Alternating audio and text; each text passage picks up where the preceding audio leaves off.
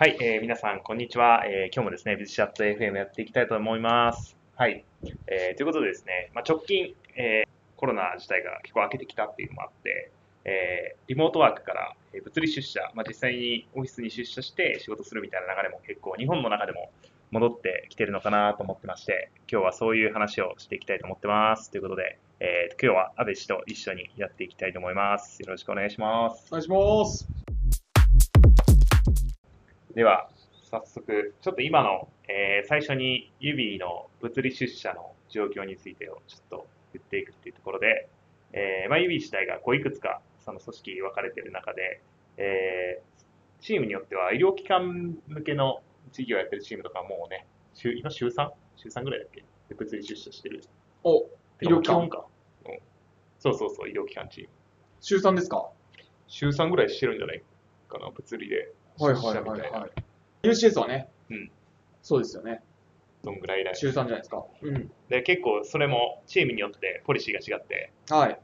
えー、製薬企業向けの事業は、えーもう完全、ほぼ完全リモートって感じかな。で、えー、と一方で、えープロダクト系の、えーところっていうのは、えー今はえー一応週2ぐらいでこう物理出社の日みたいなのを決めて、でまあ、希望者だけはその日は出社するみたいな感じでやっておりますというところで、結構なんかそこの、えーリモート出社か物理出社で、えーコミュニケーション取るかっていうところって、まあ、コロナの時には指はもうかなりの割合、まあ、リモートにこうやったんですけど、またそれが、えー一定開けてくる中で、やっぱり物理の良さってあるんじゃないかみたいなところをうん。こう思ってて、まあ、少しこうしようとしてるっていうのが、まあ、今の状況ですかね、意味としては。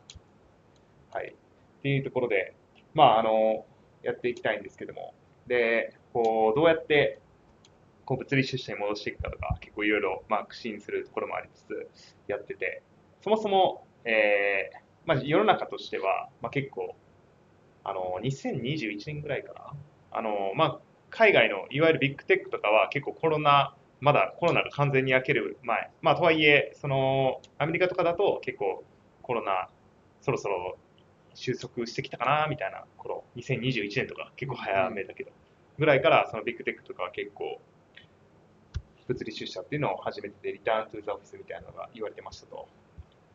で、直近だとなんかビジネスインサイダーにそういう記事があって、いろんなビッグテックとかの話があって、うんそう、アマゾンとかはもうがっつり進めてる感じかな。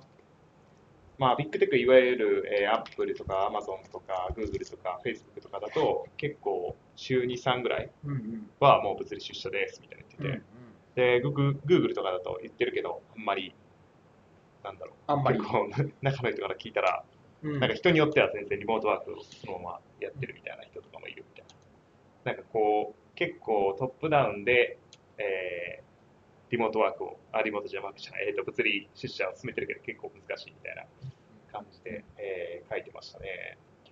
で、そうね。結構、こういうディズニーとゴールドマン・サックス、ゴールドマン・サックスとかは65%のスタッフがお、じゃあ週3ちょい。週3ちょいかね、なるほど。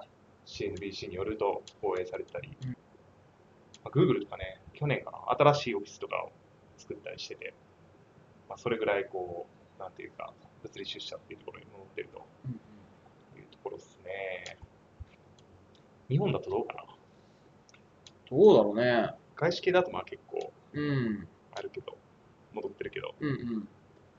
まあでもやっぱ、完全に戻りましたみたいなところあんまり聞かない気がするけど。うん、うん、そうだね、うん。基本的には結構やっぱりハイブリッドでやってるところが多いかなっていうですね。結構スタートアップとかでもともとリモート前提で始めてるところ、うん。まあ、なんかこう GitHub とかうんうん。そういうテック系みたいなところはね、うん。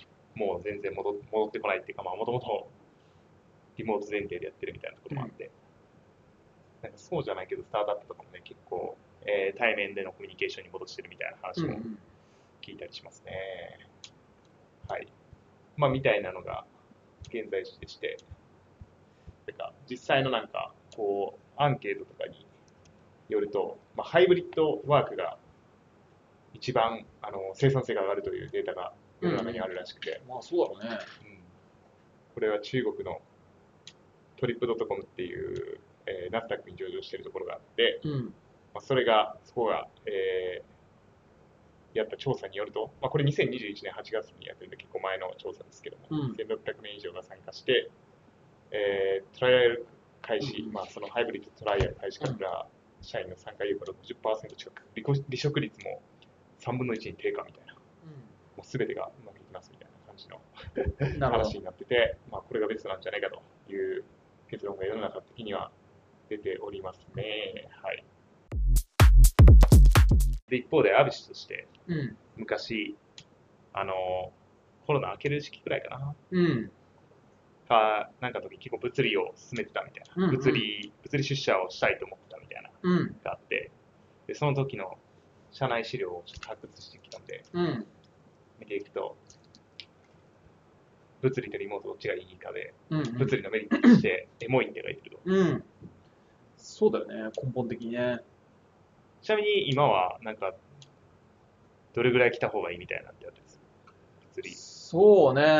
いや、これは、あの、ロールにもかなり役割にもよると思いつつ、こう、割と、方向性についてディスカッションしなきゃいけないとか決めなきゃいけないみたいな、えー割合が多い人で言うと、まあ多分週3とか、場合によって4とか来た方がいいんじゃねと思いますと。なるほど。うん。まあ一方で、えっと、割と進捗を生み出すのがメインだよね、みたいな形だと、週1とかがいいんじゃないっていう。まあだおおむね週2ぐらいっていうのが我々の今、方向性やけど、いいんじゃないかなと。なるほど。うん。うんうん。結構その新築生み出す人っていうのは、えーっと、まあエンジニアとかで言ったらインディビジュアルコントリビューターみたいな、なんかそんなイメージ。うんうんうんうん。まさにまさにまさに。なるほどね。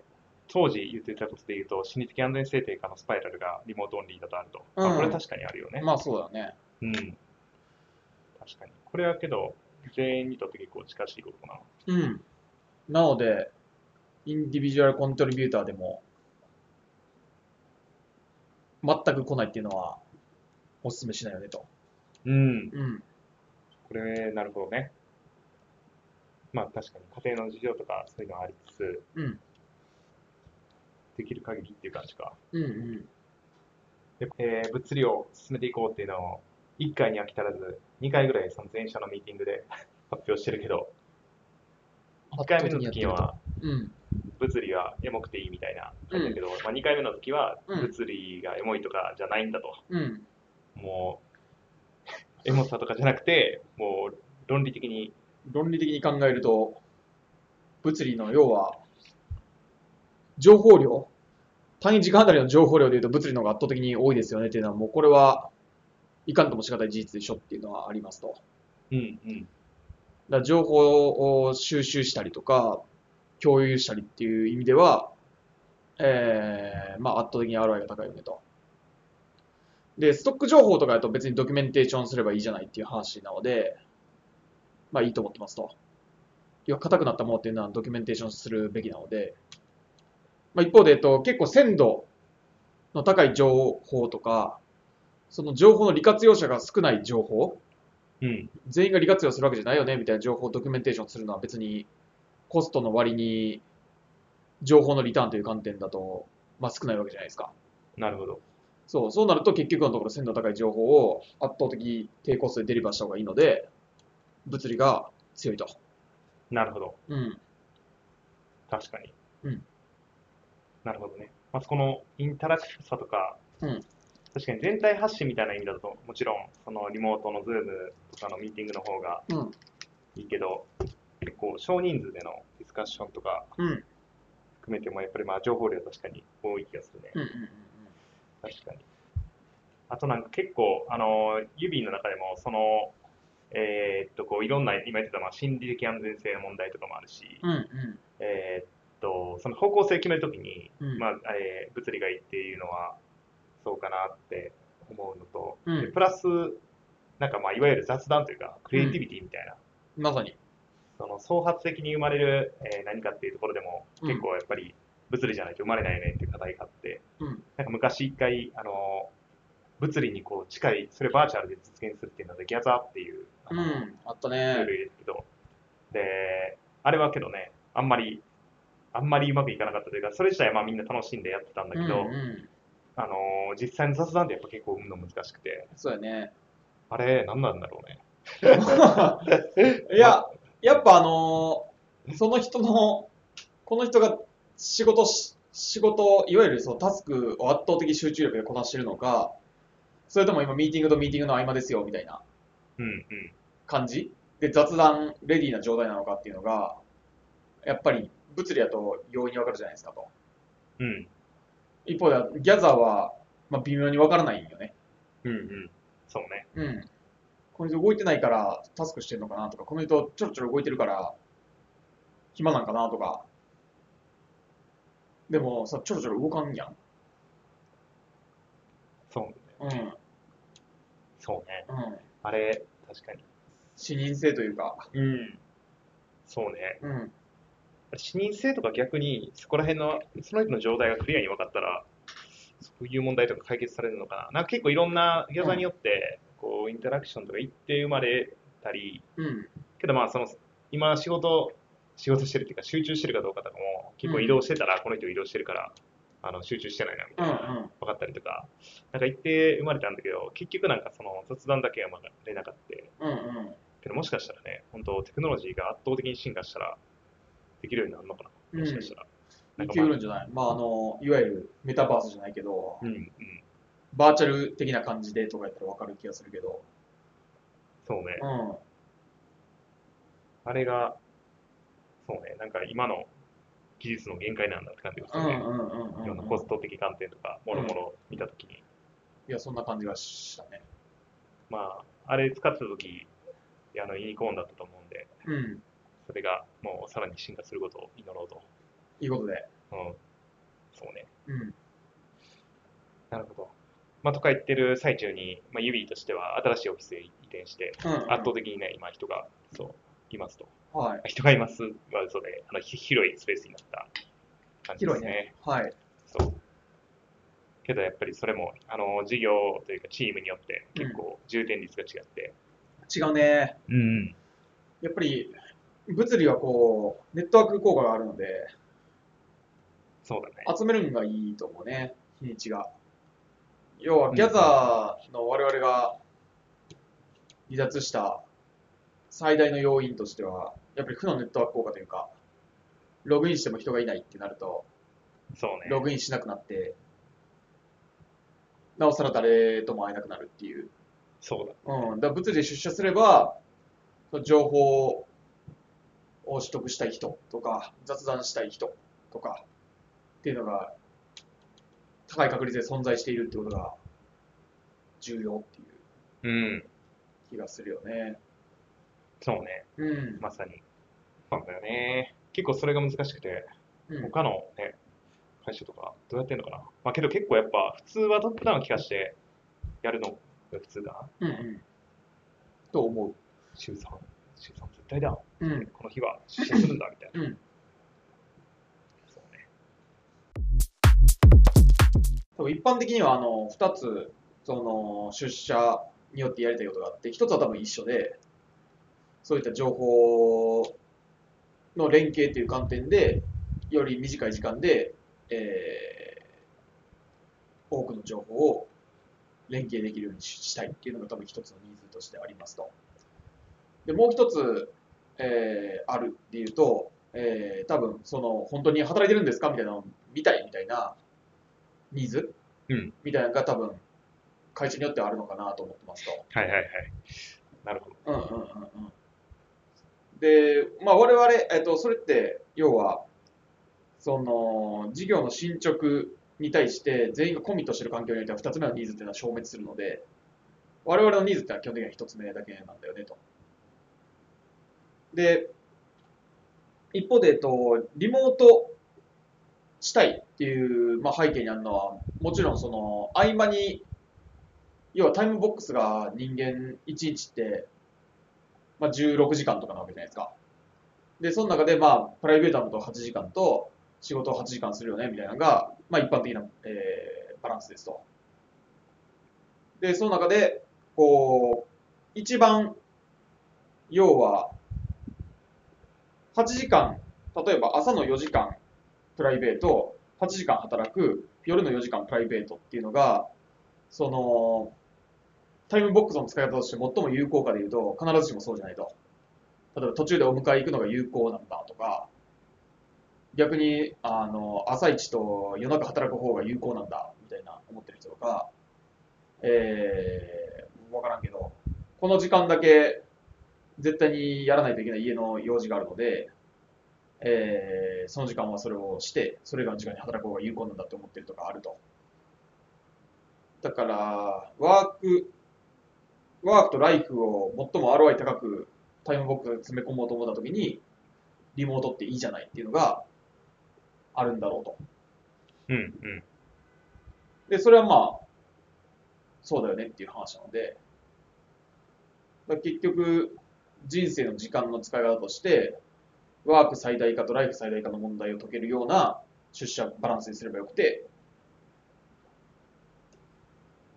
えーそれは職種というかロールによって、えー配分は違そうだっていう。なるほど。うんうんなるほどね。うんそうだね。うん、まさにまさに。うんで、まあ、それを支出する時をまあできるだけ合わせるっていうのがこうベストなそやり方ですと。う、うん。ワークのことだけ考えれば絶対それがいいんだと。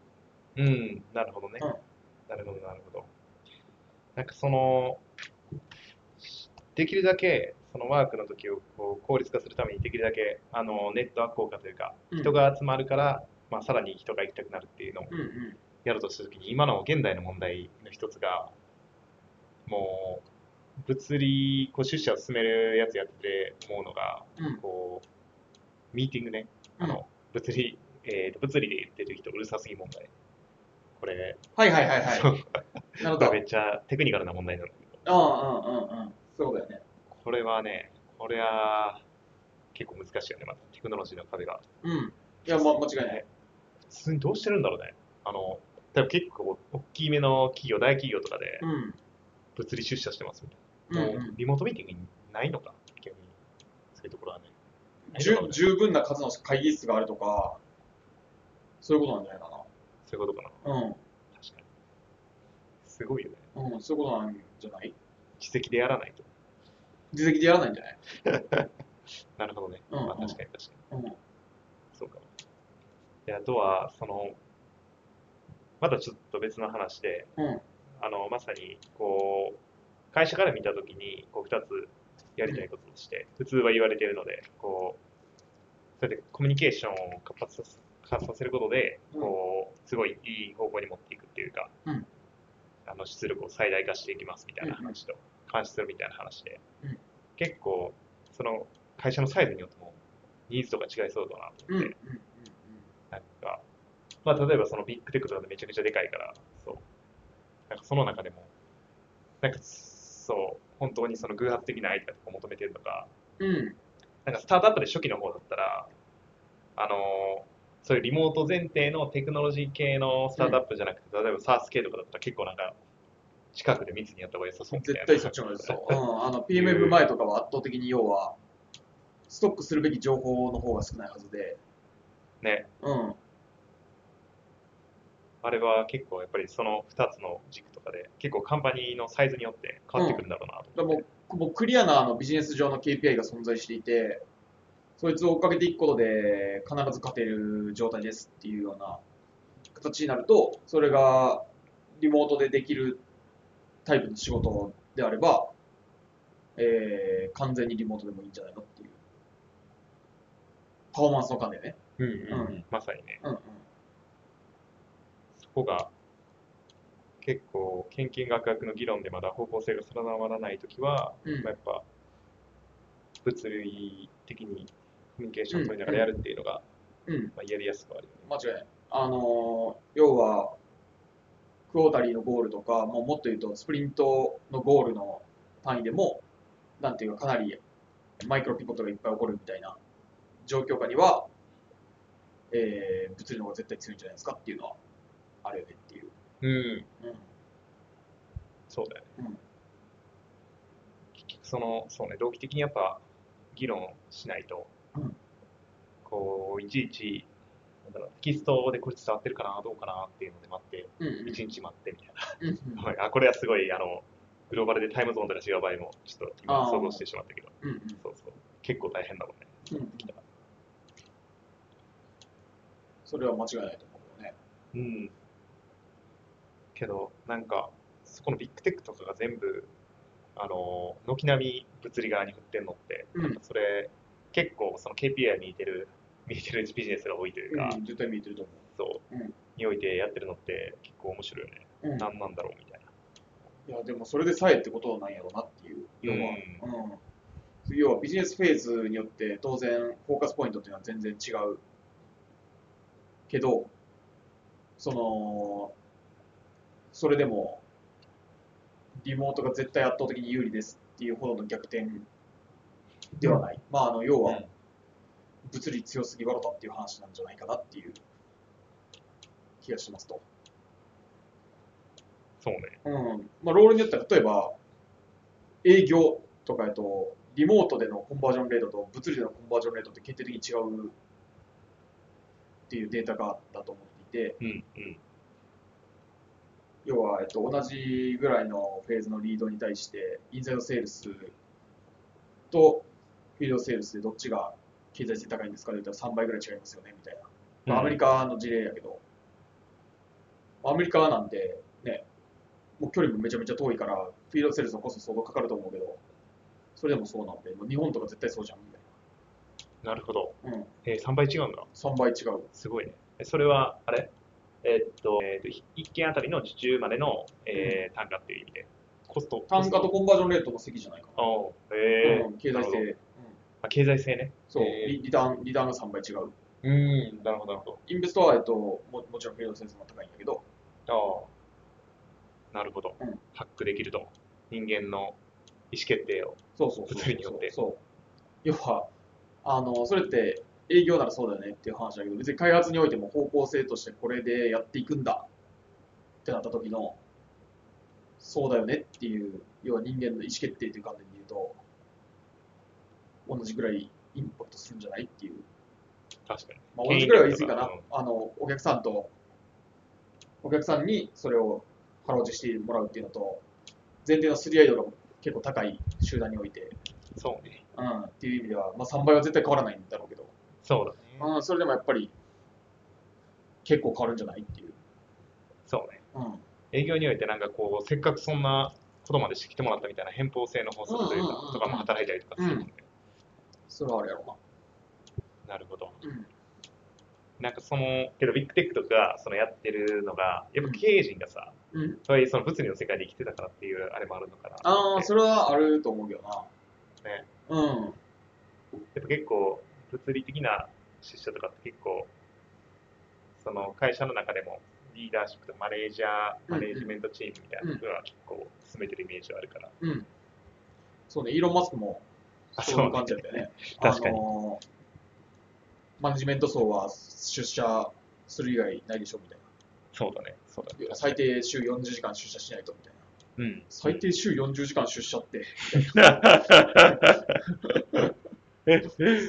あれ、最低しあの週5全出社だって言ってないところが怖いよね。うん週40時間。そうそうそうそうそう。週40時間出社すればいいからみたいな。うん。毎日出社しろとは言ってない。つまり。これ、寄せてもいいよって言言ってますみたいな。まあまあまあ、イーロン・マスクは週に110時間働くんやったっけ。そう、うんそうだったら、うんすごいよね。うん日本のお医者さんみたいなぐらい。そうやね。110でしょ？うん。医者の中でも相当ハードコアな部類の、なるほど。うん、鉄人であると。鉄人寄りの感じだと思いますね。なるほど。うんなるほどね。そうだね。そうね。イメージ自体もやっぱり、こうやって、あの、また増床もしたし、うん。ぜひね、活発にこうやっていきたいなっていうところで、うんうん。いろんな施策をやっていって、そうっすね。いいコミュニケーションで、クリエイティビティを上げていきましょううん。という感じかな。そういう感じっすね。はい。ということで、えー今回も、えー聞いていただきありがとうございました。えーもし、美術チャット FM で、えー扱ってほしいテーマがありましたら、えー応募欄からですね、あの気軽に、えー返信もしてみてください。ということで、また次回もよろしくお願いします。ありがとうございました。ありがとうございました。